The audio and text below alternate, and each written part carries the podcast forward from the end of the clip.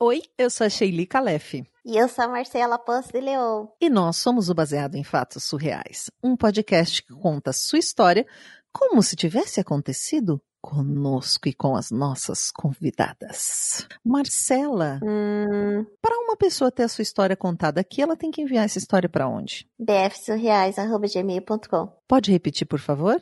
bfsurreais.gmail.com Como vocês podem ver, a história de hoje aguarda alguma coisa inesperada. Ou a Marcela estava brincando com um gás hélio, ou, ou, ou- não faço a menor ideia do que está acontecendo, gente. Estou igual vocês. Estou ouvindo essa voz. É? O que está acontecendo, Marcela? Não sei. Meu Deus, vamos descobrir então. Se você quiser, já sabe para onde mandar. Vamos para o nosso caso surreal. Baseado em fatos surreais. Histórias de mulheres como nós. compartilhadas com empatia, intimidade e leveza. onde o assunto é a vida. E o detalhe Surreal. Amiga, olha, eu vou te contar uma história, mas não me julga. Opa, claro que não. Manda a bala. Eu preciso fazer esse disclaimer assim, porque não é todo mundo que entende muito bem esse meu jeitinho, sabe? E, e até podem dizer que é assim, muitas aspas, um pouco antiético. Uh, É porque assim, por mim, eu seria poligâmica. tá. sabe? Tipo, eu acho que o amor é uma coisa para ser trocada, distribuída, compartilhada, vivida. É uma fonte inesgotável, assim, sabe? Só que os caras com quem eu me relacionei nunca toparam, sabe? Nunca. Então, eu meio que fazia, mas não contava pra eles, entendeu? Tipo homem. Tipo homem, é, tipo homem. Aí no final de 2007, era final de ano, meu namorado na época tinha uma festa da firma. Sabe essas festas de final de ano que a firma organiza assim, vai todo mundo? Oh, sei muito, sei muito esse tipo de festa. É, então. E aí ele desligou o telefone. Ele fazia isso sempre, tipo, e eu ficava muito puta. Sabe aquela coisa de homem que sai com os amigos, ou vai pra uma festa, ou alguma coisa. Aí ele desliga o telefone pra não responder as mensagens da namorada, pra que a namorada não consiga falar? Então. Nunca ouvi falar, homem faz isso? Jamais. Ah, ah, não acredito, não acredito. Pois é, ele fazia isso. E eu ficava muito puta, porque eu achava o, o ó do Borogodó, tipo, nem uma mensagenzinha de boa noite, nada. Entendi. Peraí, ele desaparecia mesmo, tipo, desligava e um abraço. Um abraço. No dia seguinte, depois que acordasse, passasse a ressaca, aí que eu ia ter notícia dele, sabe? E como eu não gostava nada dessa atitude dele, eu decidi que eu não ia ficar por baixo nessa situação. Então, em vez de eu ficar em casa puta porque ele saiu, e eu achava uma sacanagem isso, eu chamei a minha amiga e saí com ela, porque assim eu não ficava por baixo. Entendi. Funcionou? Olha, funcionou demais nessa noite. Muito, maravilhosamente demais. Mas deixa eu te explicar o que aconteceu. Nós fomos para um bar. E nessa época, ai, nessa época eu bebia demais, amiga. Nossa, eu bebia muito, muito, muito, assim, de passar da conta. E eis que estávamos bebendo, eu e essa minha amiga, e a gente, assim, zapeando o lugar, sabe? O bar, tipo, dando aquele scanner, assim, hum, será que tem alguém interessante na parada aqui? A gente viu um cara muito lindo numa outra mesa, que tinham vários caras. Tipo, tinham vários, mas esse se destacava, sabe? Uhum. Um muso. Olhou e bateu o olho e falou: esse aqui. É, e eu e a minha amiga, a gente entrou num acordo de que a gente ia paquerar o cara. Nós duas íamos paquerar o cara de longe, né? Hum. E aí, papo vai, papo vem, garrafas acumulando, a paquera rolando, e eu precisei ir no banheiro. Eu fui, quando eu voltei para a mesa, o indivíduo estava lá e a minha amiga estava lá com ele, se pegando os dois. Uau! Rapidinho ela foi. Não, muito rápida, muito rápida. Eles estavam num beijo assim. Uf. Eu sentei, me apresentei e continuei a cantada com o cara também, né? Afinal de contas, nós duas já tínhamos acertado isso, sim. E tava muito engraçado, porque parecia duas predadoras cercando uma presa. Sabe quando você vê assim no Discovery Channel, no National Geographic, assim, aquela cena de dois leões indo atrás de um Bambi, alguma coisa assim? Mas no caso esse não fugia, né? Ele tava achando ótimo. Não, não, não. Aí chegou a hora da minha amiga ir no banheiro. E, por consequência, a minha hora de dar um, um beijo no cara. E beijei ele também.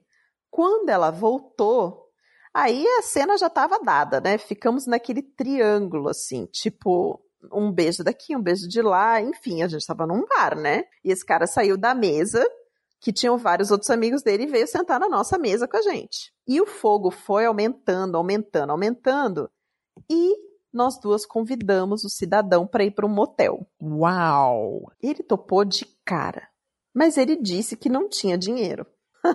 Ai, gente, que furada. Como assim?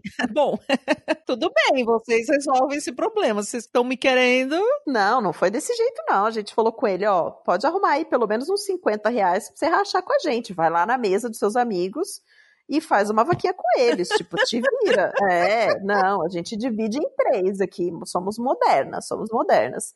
Ele foi na mesa e arrumou os 50 reais e a gente saiu os três juntos do bar. E foi muito engraçado, porque, tipo, os caras da mesa dele ficaram olhando aquela cena assim. Parecia que tava até em câmera lenta, sabe? Tipo, meu Deus, não é possível, isso não está acontecendo. Na verdade, assim, não foi só a mesa dele, não, que tava olhando. Tipo, o bar inteiro tava olhando incrédulo pro que tava acontecendo ali. E eu, a gente não pode esquecer, eu te contei, estava bêbada, feita o cão. Fomos pro motel, homenagem rolando solto. A gente dormiu, acordou umas 6 horas da manhã e foi cada um para sua casa.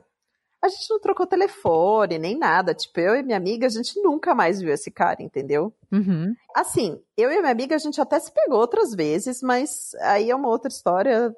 Um dia eu te conto essas outras situações. A vida seguiu e essa história ficou só entre nós duas, porque lembrando, né?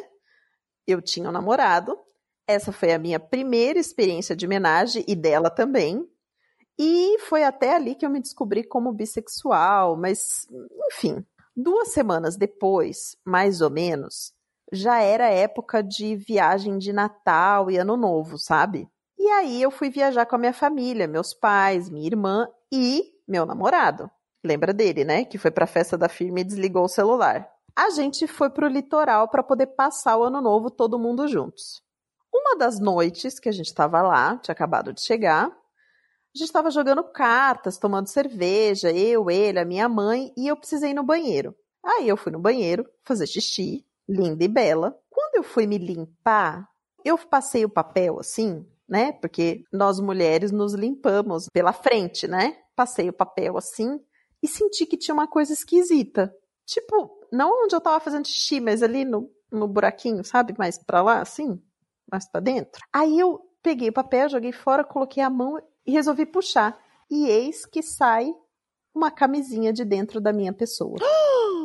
Sim, saiu uma camisinha de dentro de mim. Eu supus naquela ocasião. Até agora eu não estava entendendo se o buraquinho era o qual buraquinho. Agora eu entendi. agora você entendeu o buraquinho, entendi. né? Então, eu supus que a camisinha tenha se perdido ali durante homenagem. Afinal, eu estava tão bêbada que não percebi, não é? E eu sei que foi no homenagem porque entre homenagem e aquela viagem, eu e meu namorado a gente não tinha transado. Vixe! Eu fiquei tão desesperada, mas tão desesperada. Eu não sabia o que fazer. Tipo, e agora, né? Porque e se desse algum problema, e se acontecesse alguma coisa, sei lá eu resolvi chamar minha mãe. E aí a minha mãe entrou no banheiro e eu contei para ela que eu tinha tirado uma camisinha perdida de dentro de mim e não sabia o que fazer. A minha mãe sempre foi muito mente aberta, assim, parceirona, sabe? Ela falou: o importante é que saiu. que ótimo! Né? Tipo, prática e objetivo. O importante é que saiu. Quando a gente voltar, você vai no médico, vê se deu alguma coisa, faz os exames e tudo mais. E ela ainda me perguntou assim: como que você não percebeu que tinha uma camisinha dentro de você? Enfim. Aí eu contei para ela, né, que a última vez que eu tinha transado, eu tava muito bêbada, que eu não lembrava, enfim. Ela falou para eu relaxar e marcar um médico depois que a gente voltasse de viagem. Eu voltei do banheiro, tipo, branca, sabe? E aí, meu namorado ficou muito preocupado, porque ele viu que eu chamei a minha mãe no banheiro, entendeu? Claro. E começou a fazer perguntas, tipo, o que, que aconteceu? O que, que aconteceu? Até que eu não, não tive como escapar e contei para ele que tinha acontecido, que tinha uma camisinha dentro de mim. Ai, meu Deus! É. Só que ele disse que não lembrava de ter perdido nada em mim. Ai, ingênuo. Ai, gente, ai. E eu insisti, eu dizia assim, claro que é sua, claro que é sua. Só que não tava colando, sabe? Porque a última vez que a gente transou foi num motel e ele sabia que tinha jogado a camisinha que a gente usou fora. Ficou um climão no dia seguinte, ele duvidando da minha fidelidade, rindo, né? Ah, você contou, mas não contou tudo, então. Você contou só a história Não. da camisinha. Exato, exato. Olha, eu jurei, incorporei assim, eu fui tão verdadeira que até eu tava acreditando que tinha sido ele que tinha esquecido a camisinha dentro de mim. E ele passou a duvidar dele mesmo. Ou seja, ele não descobriu o que aconteceu. No final, eu fui no médico. Graças a tudo que existe, não aconteceu nada. Inclusive, não peguei nenhuma DST e a vida se seguiu. Mas olha, pode ser impossível perder algo dentro da vagina. Mas que dá pra guardar coisa lá dentro, dá, viu?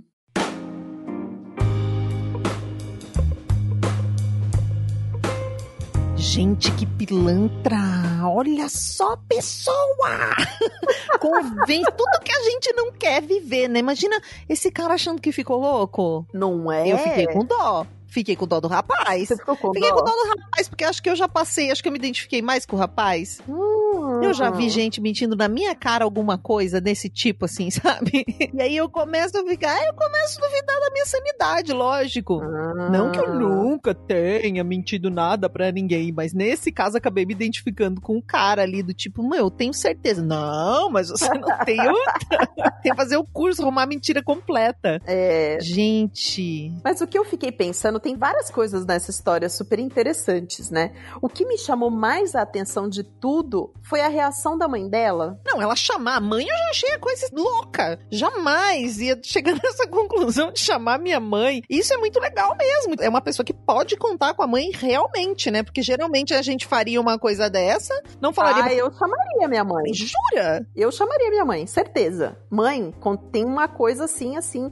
Imagina, claro que chamaria. Nossa, com certeza. Eu contava tudo pra minha mãe quando eu era mais adolescente, assim, tipo. Ah, mas só se for adolescente mesmo. É que eu não, não sei a idade da nossa heroína, assim, mas eu imaginei uma mulher mais velha, assim, quando a gente tava falando, né? Ah, não, namorado, assim, tipo. Namoradinho, deve ser, né? Início. é, devia ter uns 20 anos, assim. Ela não conta a idade dela aqui na história, mas devia ter uns 20 anos.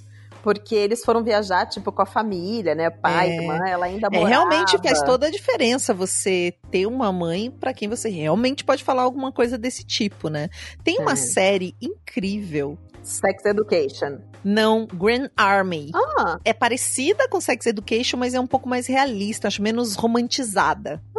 Né? É um pouco mais pesada também. Ela aborda questões raciais, questões de gênero. É uma série bem.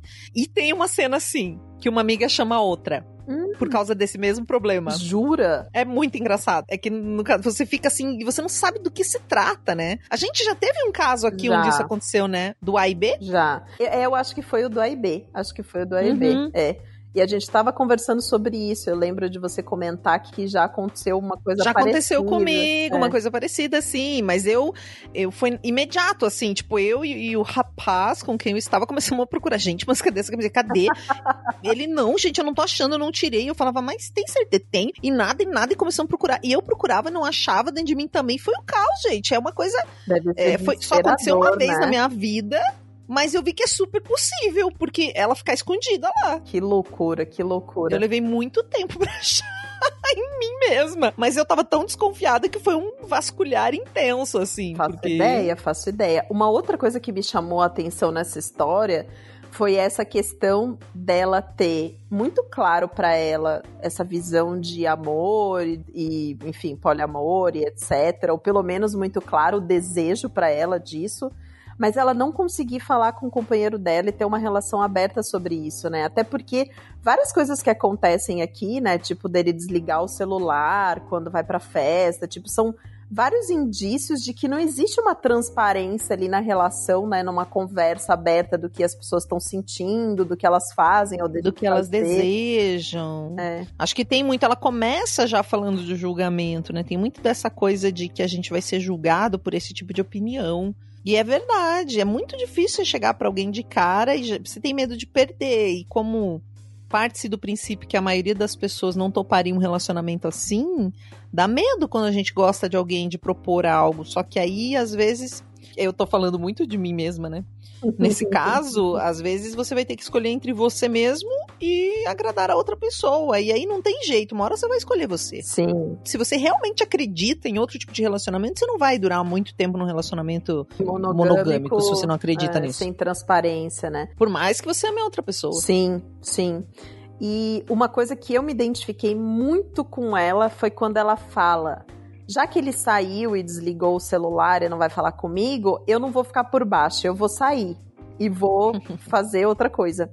Porque eu já tive esse pensamento muitas vezes na minha vida, assim, tipo, muitas vezes. Eu, eu tinha uma inquietude de ficar em casa se eu soubesse que meu companheiro ou minha companheira tivesse saindo para fazer outra coisa e eu não podia ficar por baixo, sabe? Tipo, eu, eu sentia que eu tava perdendo alguma coisa se eu não estivesse na rua fazendo algo. E aí eu percebi com o tempo quanto isso era super infantil, né? Tipo, eu quero estar tá bem, independente do que a outra pessoa tá fazendo. Não importa onde ela tá. E aí eu posso ficar bem em casa. Tipo, por que, que eu vou me dar o trabalho de sair, de caçar assunto, de fazer qualquer coisa só porque o meu companheiro ou minha companheira tá saindo, sabe? Me identifiquei muito, assim. Eu percebi o quanto para mim foi muito libertador, assim, depois de um tempo ficar de boa em casa, independente do que a outra pessoa tá fazendo, sabe? Porque eu não conseguia nem dormir, Shelly. Tipo, já teve situação de namorado meu que foi pra festa da firma e eu não conseguia dormir enquanto ele não chegava em casa. De ficar inquieta. Que é, horror. é, já aconteceu. Vixe. É, eu já fui o namorado, no caso. eu tinha um namorado, gente, que ele sonhava de noite, dormindo do meu lado. Ele sonhava que eu traía ele e ele acordava brigando comigo. Olha. Tipo, de tão neurótico. É, não, é muito, a pessoa não consegue viver. É, é muito e tem gente ruim. que acha que isso é amor, mas na verdade não é. Não é é, um não. negócio que deixa a gente maluco. Os dois lados ficam doentes. É, a gente fica preso, outra pessoa fica presa. Ah, É um negócio muito ruim, muito ruim. Nossa. Nossa, que bom que você mandou isso, heroína. Para que a gente possa refletir sobre todos esses assuntos. Você veja só, eu mesma achei que a história era sobre uns relacionamentos monogâmicos ou não. No fim, ela enveredou para um outro lugar. Ai, é isso, né? Nessas vidas surpreendentes. Muito obrigada por mandar sua história. Quem quiser ouvir sua história aqui é só mandar pro bfsurreais.gmail.com e um agradecimento especial a você que contribui mensalmente ou uma contribuição única, de acordo com a sua possibilidade, para que esse podcast chegue a mais radinhos. Muito, muito obrigada. Se você gosta desse podcast, considere contribuir. É só entrar em bfsurreais.com.br barra contribua ou achar a gente lá no PicPay, arroba bfsurreais e fazer uma contribuição. Até o próximo caso surreal.